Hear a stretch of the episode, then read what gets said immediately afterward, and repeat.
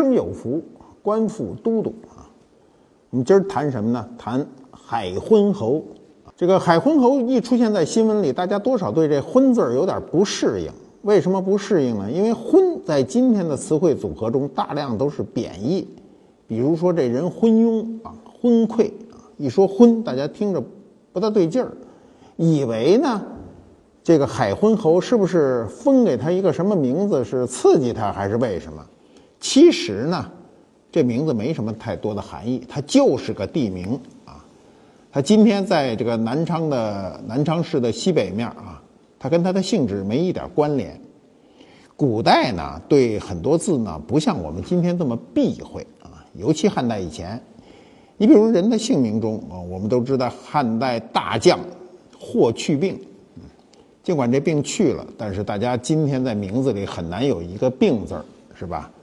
汉宣帝刘病已，你想想刘病已，刘病已还可以，这已是过去的意思，已经嘛，这病已经过去了。如果叫刘已病，那就出问题了，说这病了不行了。你比如宋朝的这个诗人辛弃疾啊，把这疾病给去了。古代的人呢，在这个。对于疾病的态度跟我们今天有点不一样。你看看我们古代的人呐，寿命都比较短啊。一个人在生命的过程中经常死于疾病，三四十岁就死去的人很多啊。很多皇帝就是，我们今天谈到的海昏侯就三十三岁、三十四岁就去世了啊，那肯定是得病去世的嘛。那我们其实过去在农村，尤其在农村呢，呃。为了养活孩子，经常起一些难听的名字，比如什么栓柱啊、狗剩啊啊这些，这个就是姥姥不疼、舅舅不爱的名字呢。说是为了好养活，名字起太大不行。那么海昏侯呢，这个事儿是挺大的一个新新闻啊。为什么这个新闻比较大呢？就是我们已经有很多年没有出现这种汉代的大墓了。解放以后有仨，对吧？六八年出了一个。这个河北满城汉墓，呃，七一年又出了一个长沙马王堆汉墓，呃，后来八十年代初又出了一个南越王墓啊，在广州啊，这三个大墓以后，你算算，八十年代初，大概八三年的时候，八三到现在三十多年了，这三十多年以来呢，我们就再也没有碰到啊，汉代的诸侯以上的大墓未被盗掘过的。只要历史上这个墓被人家盗过，那墓里的损失一定非常惨重啊！尤其重要文物都不会存在。那么这个墓呢啊，就是当地官员啊，现在就现在已经把这个新闻陆续放出来了。什么时候发现的呢？是四年前啊，五年前啊，二零零一年的时候啊，官员是这么说啊，说这个当时呢是在文物市场上出现一个纯金金龙啊，说由于太珍贵啊，没人敢买。然后呢，把这事儿呢就就通知了公安局啊，公安局就介入了。我觉得这个事儿呢是一个说法，为什么呢？以我们对这个文物市场的了解哈，越珍贵越有人买，哪有越珍贵越没人买的道理呢？那至于汉代有没有金龙呢？有啊，汉代的金龙未必是一个立体的，我们到今天没有看到这个他们所说的这个汉代金龙是啥模样。我们都知道龙形啊，最后变得比较完整的，我们跟我们今天龙形比较接近的时候呢，都是元以后的事儿了。啊，宋代的龙呢，是相对来说都没有元代龙那么像跟今天的龙那样容易接受。那么汉唐以前的龙呢，更接近于兽而不接近于龙，而宋元以后的龙才接近于龙，不接近于兽。为什么呢？你看唐代的龙，我们以前拿过这个。这个汉呃唐代的龙啊是走兽啊四个爪这么走着的，那么汉代的龙就更像兽了，所以我想，什么市场上出现一个金龙啊，我们没见着啊，也许就那么一说，也许是一个兽，兽形的，比如叫兽形龙也可能。那么据这盗贼交代的来源呢，就是在这个南昌西北的新建区，新建区啊不是最新建设的一个区啊，而是新建就是个地名，历史上叫新建县啊，现在。改名，现在由于城市的扩展，把很多这个近郊的啊城市近郊的县都改为区。你像北京吧，呃通通县啊，原来叫通县，现在叫通州区啊，这都改名了。顺义县现在叫顺义区。那么新建县是最有名的是什么事儿呢？一说大家就都知道了啊。最有名的一件事是当年邓小平下放的地方啊，这个邓小平当年。文化大革命的时候被贬，贬到新建，在那个工厂里干了很多年，后来才从那儿回到北京。那么这个盗墓贼就说什么呢？说这个东西啊，就抓住他说：“你东西哪来的？”说那边那墩墩山啊，墩墩山啊，墩墩山。你知道啊，汉代墓封土以后啊，一开始都应该是比较立的，跟金字塔似的啊，比较立的。但是慢慢慢慢慢慢慢慢，它会变成缓坡。这种缓坡往往都叫墩儿。啊，墩儿，北方话墩儿儿化的。那么墩墩山呢？我记得好像，好像前些年安徽出现了一些，也是汉代的大墓，都是这种墩状的。就是墩呢，给我们的感觉是比较肉的感觉，就比较柔和的一个土包，叫墩儿。那么跟着考古队就去了啊，勘探了大概一百万平方米，最后呢，确定啊，海昏侯的夫人的墓已经被盗，完全被盗，啊。呃，现在挖掘的，大家看到这个惊心动魄的这个大墓啊，如果不出意外，应该是海昏侯的第一代王的这个刘贺的墓啊。但是不是呢？我们今天还无从知道啊。最后等他考古队呃做完挖掘报告，向这个社会公布成果的时候，我们才能知道。那么我们一般人会认为啊，说夫人墓到就到了呗呗，反正。这个，这个甭管这是王还是侯还是皇上，这墓主人在呀，这事还你还真不能这么看。为什么呢？因为汉代啊，妇女地位比较高啊。妇女地位为什么高啊？你别的不说啊，你看汉代啊，太后掌权的事儿就很多啊，太后的身份就很高。你比如吕后啊，吕太后、窦太后啊，大家都知道。那么。河北满城汉墓啊，当年是先发现的是刘胜的墓。郭沫若据说啊，郭沫若去了，郭沫若专家嘛，去了以后说：“哎呦，说这个你再往北边挖，说那边应该还有个墓，是他夫人的墓。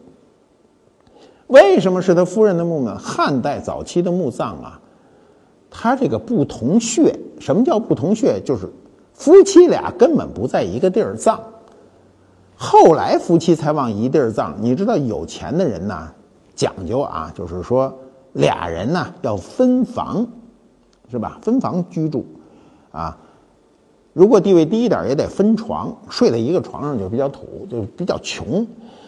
那么这个窦绾啊，就是刘胜夫人的墓呢，找到以后呢，发现里头的规制比刘胜还大。为什么大呢？第一，他死的晚。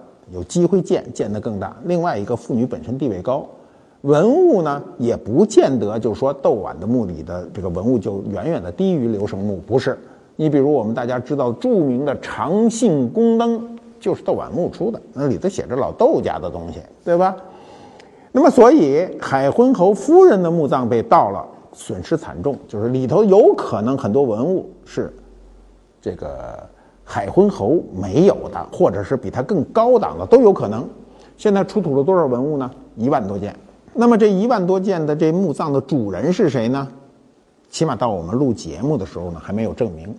因为证明呢，一般情况下都需要印章啊。这么大的王侯一级的墓葬里，应该是有印章的。你比如我们的南越王墓啊，南越王墓就是靠印章来解释的。比如有一个印章，上面写着这个。赵妹啊，有人说是赵默，不管他是什么。那么史籍上记载的是赵胡，但是呢，里头有一方印叫文帝行喜，确立了他的身份。你比如我们说的这个窦绾。窦绾的印章呢，就俩字儿“窦绾”，确立了他本人的一个身份啊。这一般都是随身的，所以都会在棺里啊。等我们就等着这个海昏侯的这个墓葬开棺。嗯，那现在从他的整个这个阵势上讲哈，他多种的指向指向是海昏侯的第一代王，就是刘贺啊。如果不是刘贺，也应该是他的子孙。那么刘贺是什什么人呢？何许人也呢？他是我们著名的啊汉武大帝刘彻的孙子啊，他爹呢叫刘伯啊，刘伯是哪个伯呢？胳膊的伯啊，胳膊刘伯。汉武帝呢是这个有六个儿子啊，那确实皇上生六个儿子还真就不多，因为他可以随便娶女人嘛。刘伯排第五，我们过去说左膀右背嘛。所以这刘伯背不住，当年汉武帝很很看重这老五，可惜呢，就封他为昌邑王。可惜这个刘伯呢，这个走得早啊，就是这个在他的在刘贺五岁的时候，这爹就去世了，所以刘贺五岁的时候就当了第二代的昌邑王。嗯，那么汉昭帝驾崩以后呢？昭帝无子这事儿怎么比较尴尬？我觉得皇帝无子是一个最尴尬的事儿。这个刘贺呢，就在十九岁的时候呢，就被拥立为帝啊。那么这皇上有意思啊，当的时间忒短了点儿啊，不到一个月，在位二十七天。而且历史上在位时间短的皇帝还是有的，你比如明朝的太昌帝啊，在位就二十九天，但二十九天人家是夭折死了，这位在二十七天呢。是被拉下来了，被废了。废他说他什么？古书上是这么记载哈，说他荒淫无度，社稷不保啊，不保社稷。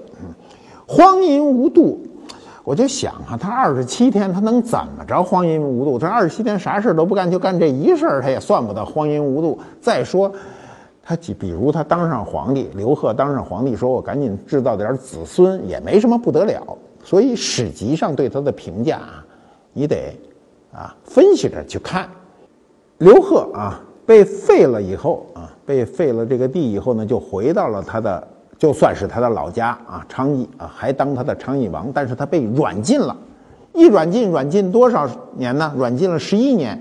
这十一年呢，我们知道啊，他毕竟是做过皇上的人，所以待遇还算很高。尽管是软禁啊，他有十六个妻妾呢，十六个妻妾。在这十一年里呢，给他生了多少呢？给他生了十一个儿子，十一个女儿。嗯，一年俩，你算每年都是一男一女，一年一你弄十一年。我们过去说双十一，这是仨十一啊。那么这人就基本上废了，这火气全没了。你知道，你生这么多孩子的人一定没火气，你跟谁着急都着不着不起这急。那么看着他的这个山阳太守呢，这张敞呢就上书跟皇上上书，就说。咱就别多虑了，说他肯定不行了，废了，咱就干脆也别死看着他了，还费神啊！干脆废王降侯。他为什么是海昏侯啊？就是这会儿把他的身份又降了啊。那么就把他直接发配由山东啊，就是这个昌邑王在山东菏泽这个地方啊，直接就发到了今天的江西南昌。你知道啊，在汉唐时期，因为政权都在北方，往南方都算降一等啊。南方啊，过去北方人啊，北方干燥，受不了南方那湿气，所以叫瘴气。你要再往岭南发配，那基本上就是酷刑了。那么三年以后呢，这海昏侯刘贺啊就去世了。那么书上是这么记载的啊，书上有正史啊。《汉书》班固的《汉书》中正正史是这么记载，说他受洗还就是说这个刘贺啊受洗以来，什么叫受洗啊？就拿着皇上这玺嘛。受洗以来呢，二十七日，使者庞武。庞武这词儿非常费解啊。这个庞武的意思呢，就是指纵横交错、杂乱的意思啊。就说各种使者全来了，持使节招主官呢，属。蒸发干什么呢？到处搜罗去啊！你今儿给我要点这个，明儿给我要点那个，凡一千一百二十七事。所以到民间就传承什么了呢？传承了他刘贺啊，做皇上二十七天，共做了一千一百二十七件坏事。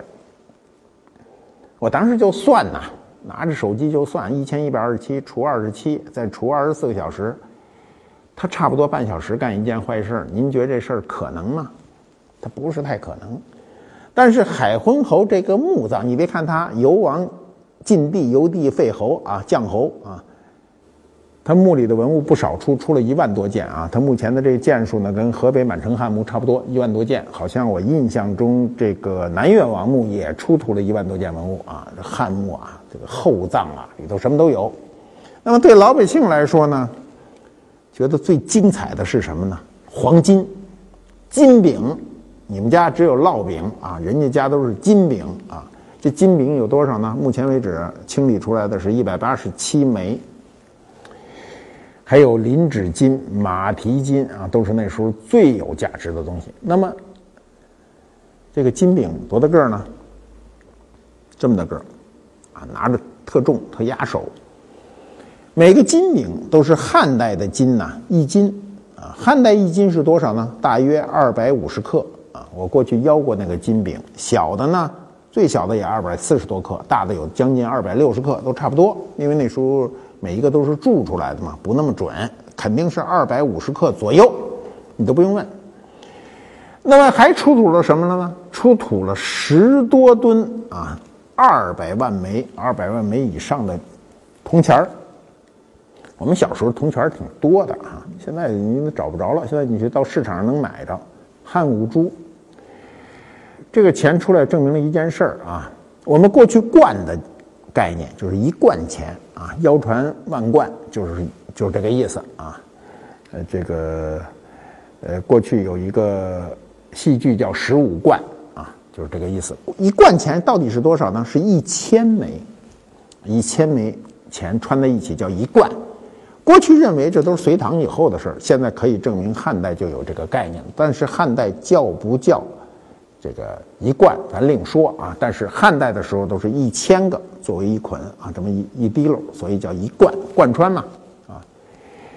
那么我们知道啊，秦始皇统一货币的一个很重要的概念是计重制，所以秦朝的钱叫秦半两，半两到汉代叫五铢，五铢是什么呢？铢是分量单位，嗯。那么我们有一句成语叫锱铢必较。就是这人很计较，那么资是多少呢？一两啊，汉金一两等于四资，一资等于六铢，那么四六二十四，那一两等于二十六铢啊。我们我们今天啊，这个铢这个货币呢，我们是不用了，我们叫币，对不对？人民币啊。但是我们的邻国啊，泰国到今天还叫泰铢，显然还是受我们的古代的影响。那么，这个我们就想哈，说这个大家都认为那金饼啊，价值太大了啊，一百八十七个啊，有人算过值多少钱，什么都一通乱算啊。但我告诉你，在汉代的时候，这堆金饼顶不上那堆钱，为什么呢？因为当时是这么记载的啊，这么一个金饼值一万枚铜钱。那么现在呢？这一百八十七枚啊金饼呢，相当于一百八十七万枚铜钱。出土这铜钱有多少呢？它肯定没有一个一个数，但是大概是有二百万枚以上。那我们想，这一大堆十多吨的钱，显然当年的价值远高于你看见的这堆金饼。你看到这个这么多货币啊，是两种形式，一种呢是常用通行货币。就是五铢啊，计重的；另一种呢是金饼，金饼干嘛？就是货币，浓缩的货币。古代啊有个问题，你有钱的时候，你未必有力量。什么意思呢？你一万枚钱啊，一万枚五铢，你扛不动。你出门扛一万一万枚铜钱儿背在身上，您跟一个小立本似的，您跟一个脚夫似的，那受不了。你有钱白有钱，所以就想办法浓缩。如果你拿这么一金饼呢？你就能把一万枚钱浓缩了，但浓缩有一问题，你虽然一身上说我左兜揣一块，右兜揣一块，重半斤一块啊，就是现在的金，我二百五十克，我有钱了，我花不出去，人受不了，人找不了你钱，说您拿一金饼买一火烧，那我怎么找你钱呢？我找你九千九百九十九枚吗？我没有啊，所以很不方便。它不像今天我们的货币啊，我们当时最大的一百块，我我年轻的时候最大的十块钱啊，呃，吃饭的时候几毛钱就吃饭了。所以今天几毛钱吃不了饭，所以就变成有一百块钱一张的货币。但你相对来说都比较容易，实在不行有信用卡是吧？有多少钱都花出去了。那古代不行。那我们的早期货币，我们最初的货币是以珍贵物啊。什么叫珍贵物呢？比如我们的贝币啊，海贝，嗯，珍贵物。后来呢，就发生人工物啊。所谓人工物呢，就是我们用金属来铸造货币。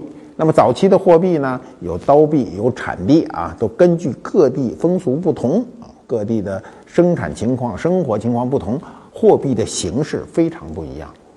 秦始皇最伟大的地方，统一货币，让他实行了第一次计重制，很清楚，半两这一个钱就是半两，我们用它来兑换。所以汉代受这个秦代货币的影响，也是计重五铢。五铢钱是中国货币史上使用最长时期的钱，它一直从汉使到唐，唐代才出现宝钱，啊，就是我们大家都知道的开元通宝出现宝钱了。那么你要有这个宝钱呢，它就变成不是计重制了。从某个角度上讲，它就可以偷手。我们将来有机会专门讲一集关于货币的演变。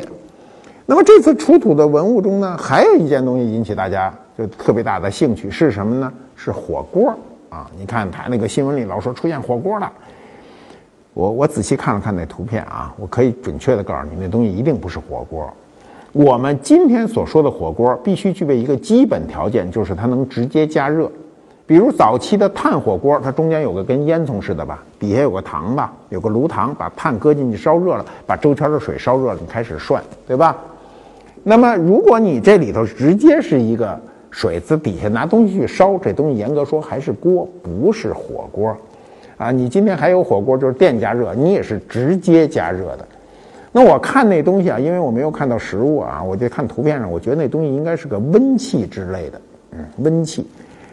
那么还有一个简单的知识啊，可以跟大家简单的说说，就是火锅这东西并不是我们汉民族发明的，火锅啊这东西呢是。蒙古人教给我们这个使用的，汉民族过去不使用这个。有一种说法说火锅是忽必烈发明的，但不管他是不是发明啊，好事都是皇上发明的，坏事都是老百姓自个儿干的啊，这是历史上在论的。那么火锅这种吃饭的方法，过去在农农耕民族中看呢是一种非常野蛮的吃饭的方法。你缺一道手续叫什么呢？叫烹饪。您直接把东西切成片，水里一涮。蘸点盐就搁嘴里吃了，这东西太野蛮，所以过去汉人很长时间不接受这种吃饭的方式，啊，我们今天啊是这个祖国各地到处都是火锅，我小时候吃回涮火锅很少的事儿啊。过去北京涮火锅最有名的就是东来顺啊，那东来顺呢说起来都是满族人喜欢这么涮，对吧？汉人呢吃饭过去讲究。觉得这种涮的方法啊太原始，但是我们今天把火锅发展的有各种火锅啊，比如有鸳鸯火锅啊，还有就是那种高汤的。过去涮火锅一定是清汤的嘛，所以今天火锅在全国各地啊五花八门，很多我也没吃过，我也不敢瞎说。但是我们可以很负责任的说，火锅这种形式最初是游牧民族带给我们的，所以海昏侯墓里那东西应该不是火锅。那么，文物啊，很容易引起大家的这种关注啊。那么普通的东西，大家看着，哎，觉得没什么，这不就是一个容器吗？这不就是个物件吗？没什么新鲜的。你看到的东西，一定是你今天生活中不使的。比如这次出土的啊，我们看到公布出来的有一对儿燕鱼灯。什么叫燕鱼灯呢？是大雁啊，大雁，嘴巴衔着一个鱼，这鱼下面有一灯罩啊。是灯，铜的，嗯，这灯有意思。这灯是这样啊，它身上大概是那么四块第一块是这个燕的身子，第二块是这脖子加这鱼，第三块是这个鱼下面这灯罩，第四块是底下那个托盘，啊，能拆开。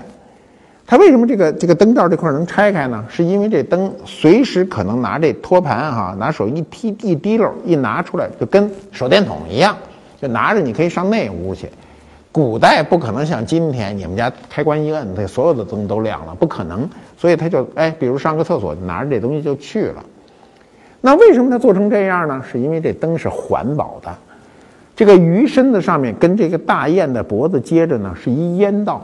你知道，蜡烛哈，有一种说法，蜡烛呢是汉代开始发明的。就算汉代开始发明，那时候的蜡烛里杂质特别多，杂质一多呢，这个就冒黑烟，冒黑烟呢，这烟在屋子里很难受啊，那鼻子都是黑的，它就进入了它设计的这个烟道。进入烟道以后，遇水则凉，一凉，这灰尘就下来了，这雾霾就没了。那那颗粒就是雾霾嘛。对吧？那么长信宫灯，你看看那个长信宫灯，这胳膊袖子就是这烟道，就是大雁的这脖子一模一样，也是一个这个除霾系统。我这就想啊，这古人聪明啊，治理雾霾一套现成的方法呀。咱们今天啊，全城的这个啊，北京城的这个所有的路灯要都改成这样啊，就是也多少能吸点霾走嘛。你想想，我们这个路灯啊，全改成这鱼眼灯啊，也搁着灯泡，然后让这个除尘有个效果，底下有点水，通过水雾喷淋，这个呃降霾啊。我们这几年被这霾害害惨了。我看到很多新闻啊，记者们特别愿意拿海昏侯跟马王堆呢去比较。为什么拿拿马王堆跟他比较？很简单，这两个墓葬都是侯级的墓。猴级的墓，而且都是比较完整的。那么，那我们也可以做一个简单的比较吧。比如马王堆汉墓啊，它马王堆汉墓现在只发现了墓穴啊，它这个外围没有保护下来，墓园没有保护下来。呃，那么丞相立仓的墓呢，在唐代就被盗了。就是马王堆汉墓实际上是女主人的墓，男主人在唐代就被盗了。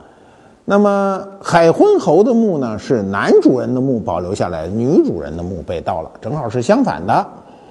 那么海昏侯的墓呢，墓室没有经过盗扰啊，就立，这是万幸啊！我们今天能看到这么多东西啊，包括里头有大量的简牍，那简牍是国之重宝如果有人盗扰，盗扰的墓贼一般的盗墓贼一般都对这不感兴趣，那东西就毁掉了啊。那东西如果在底下埋个两千多年。你再建氧气，很快就毁掉了。那么，所以它遗址保存的非常好，海昏侯的遗址保存的很好。目前呢，这个附近呢还发现有海昏国国的国都啊，所以还发现一些城址啊。这在未来的考古中，或者说在公众对它的了解，包括变成一个旅游景点，都是非常可能的。那么再有看数量啊，数量马王堆呢出土的数量，在这个汉代比较完整的墓里，它算比较少，它有三千多件，三千多件，但是它有很多很重要的文物。那从数量上讲，它大概是海昏侯墓里的数量，现在不一万多件吗？大概不足三分之一。那么问题是呢，这个文物啊，很多人都愿意比较，说哪个墓好，哪个墓不好，这个东西有时候很难比较啊。这个为什么难比较呢？就是有的文物是没法比啊，你比如这个马王堆汉墓中呢出土的这个纱衣，这件薄如蝉翼的外套啊，外衣呢，它专业术语叫素纱单衣啊，这个实际上就是个纱衣，这很容易理解。它有多重呢？它只有四十九克，叠起来搁在一火柴盒里，你回去啊，你们要有兴趣。要要你的裤衩啊，肯定不止四十九克。这东西保存下来太珍贵了。你知道，所有的蚕土的丝做的衣服都会腐烂，很容易腐烂，因为蚕土它的丝是生物的嘛，很容易腐烂。在当时那个情况下啊，在地底下，由于这个长沙马王堆汉墓中的封闭啊，这个密封的极为严谨。所以它保留下来了。那么今天你看，其他的汉墓里很难能发现丝织品，但是马王堆汉墓发发现了很多，包括有些帛画啊。那个如果一般的汉墓肯定都拿都拿不起来。你比如老山汉墓，啊，出土的那个漆器都贴在地上，抠都抠不起来，就粘在泥土上了。所以这件纱衣表明了我们当时啊，两千年前汉代的丝织业，从文物角度上讲是国之重宝。那么马王堆汉墓里啊出土的其实最重要的文物呢是辛追夫人的那个遗体啊，这对很多人很难以理解。我们大部分人老百姓都会认为那不就是一个尸体吗？说那有什么重要？那怎么能变成文物呢？我告诉你，那非常重要的文物。你如果认为啊全世界啊大博物馆里都有木乃伊，木乃伊只不过是干尸是硬尸，我们这是柔尸是软尸。软尸很难保存下来，为什么它会腐烂？我们都明白啊，我们大家都有这个常识，你很难保护两千多年，就跟刚刚去世一样，这是不可能的。它主要源于啊墓葬的密封，不仅仅是密封，可能当时还有一些技术来处理。什么技术？我们今天没法破解，不知道。那么有机物腐烂是个最正常的状态，那为什么这个辛追夫人夫人啊？在没有解剖的前提下，因为他刚出土以后，马上就做了解剖，他胃里还有那个香瓜子，香瓜子就证明他在得疾病死的。他在这个大约在死前几个小时还吃过香瓜，啊，在没有解剖的情况下，他能够完整的一点不腐烂保存下来，这简直是个奇迹。你是知道，不要你你不要认为这个这个奇迹不重要，非常的重要。以我们今天的科技水准，你看两千年过去了吧？今天可以让你死而复生。我们都知道有一种技术叫克隆吧，对吧？你身上这现在是完整的这个柔软的尸体，所有你身上的 DNA 啊，你的组织都可以提取。那我想用不了一百年吧？几十年之内，我们今天要想让辛追夫人完整的站在我们跟前啊，非常容易。我们就现在做了一些恢复啊，一些专家。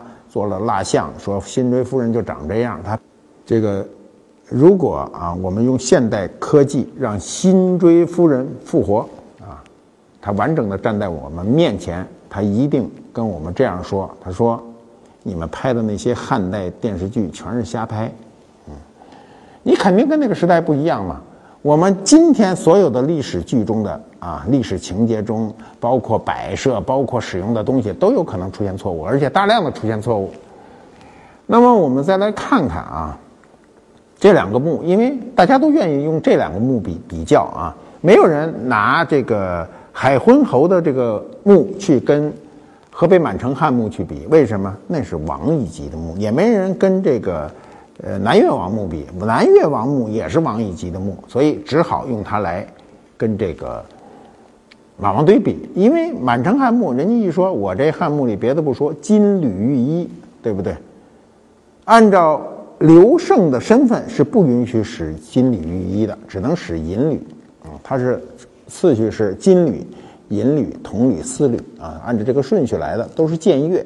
古代僭越啊，呃，非常正常，只要你别让皇上急了啊，别让皇上看见，问题不大。但是呢，你总是有一个规制。马王堆汉墓的这个规制呢，它主要是按楚制下葬的。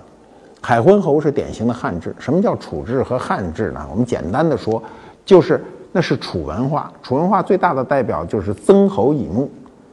楚地呀，鬼神多。你看看屈原就是那地儿的人啊，一看离骚。你看他说的那话跟你有距离感。你看楚国文化出来的那个都是大吐着大舌头，眼珠子都瞪着。不是常态，对吧？所以马王堆汉墓还是受楚文化的影响。那么海昏侯呢，是典型的汉制，江西那个地方嘛，汉制。我是很注重啊，很注意看这些，呃，关于考古挖掘的一些新闻的啊。我们看到这个海昏侯考古这个领队杨军先生说呢，说从考古价值和文物珍贵程度上说呢。说这两个墓葬其实无法进行比较，我觉得它是一个非常专业的态度。那精美程度很相当。那我们都知道啊，呃，汉代的这个中国在艺术上达到的成就，后人呢望之项背啊。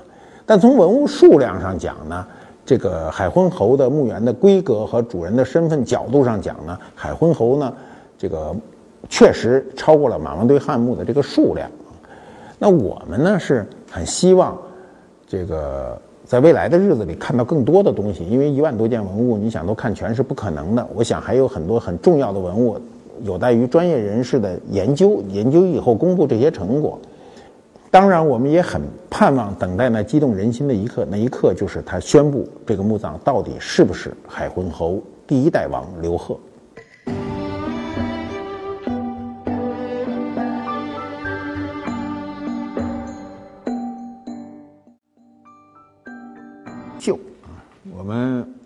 海昏侯给你们看两件好东西，这俩什么东西啊？你们看看这俩是什么呀？是狗吗？不是狗吧？是狼吗？不是狼吧？那肯定不是鱼焰灯啊！俩熊啊，熊二俩熊二啊，熊在汉代的文物中呢表现特别多，为什么呢？孔武有力。你注意看汉代的文物，经常是熊族。我们今天啊，一看到熊就是调侃的对象，比如那动画片叫《熊出没》吧，熊大和熊二，你看就这俩啊，熊大熊二天天让人调侃，谁都能拿它开玩开涮啊。但是汉代的时候不是，汉代对熊特别尊重啊，所以熊是他表现艺术表现中很重要的一个对象。那么我们也有这种收藏啊，汉代的熊有独立的，有作为顶灯的，有扛炉的啊。凡是都是那使劲儿的活儿，都由他来干。但这俩有意思，这俩是独立存在的。我们看到汉代的熊独立存在的少，独立存在的一般都是阵啊，席阵都个儿比较大，一般四个，压着四个角嘛，对吧？那么这个呢是作为一个摆设，可见当时熊对汉代的艺术呢已经上升到一个陈设的。角度不仅仅是一个功能性的东西，这东西就是摆设，啊，很有意思。错金的啊，错金，什么东西贴金片子就高级。你看人呢，往牙上贴一金片子也叫大金牙，是吧？过去有人镶完金牙就老呲着，就是表明自个儿有钱嘛。那么他身上还嵌有松石啊，这松石有几个丢失，丢失的很可惜，有机会给修上啊。那么眼睛呢是黑玛瑙，按照东北话说贼亮啊，贼亮。你看他这个神态啊，我们看看这神态很有意思。嗯，我高高了摆，让你们看清楚啊。你看这神态，啊，能摆出一个电视剧来。你看啊，两雄相遇啊，过去说二虎一争啊，必有一伤。这两雄相争啊，全是强者啊。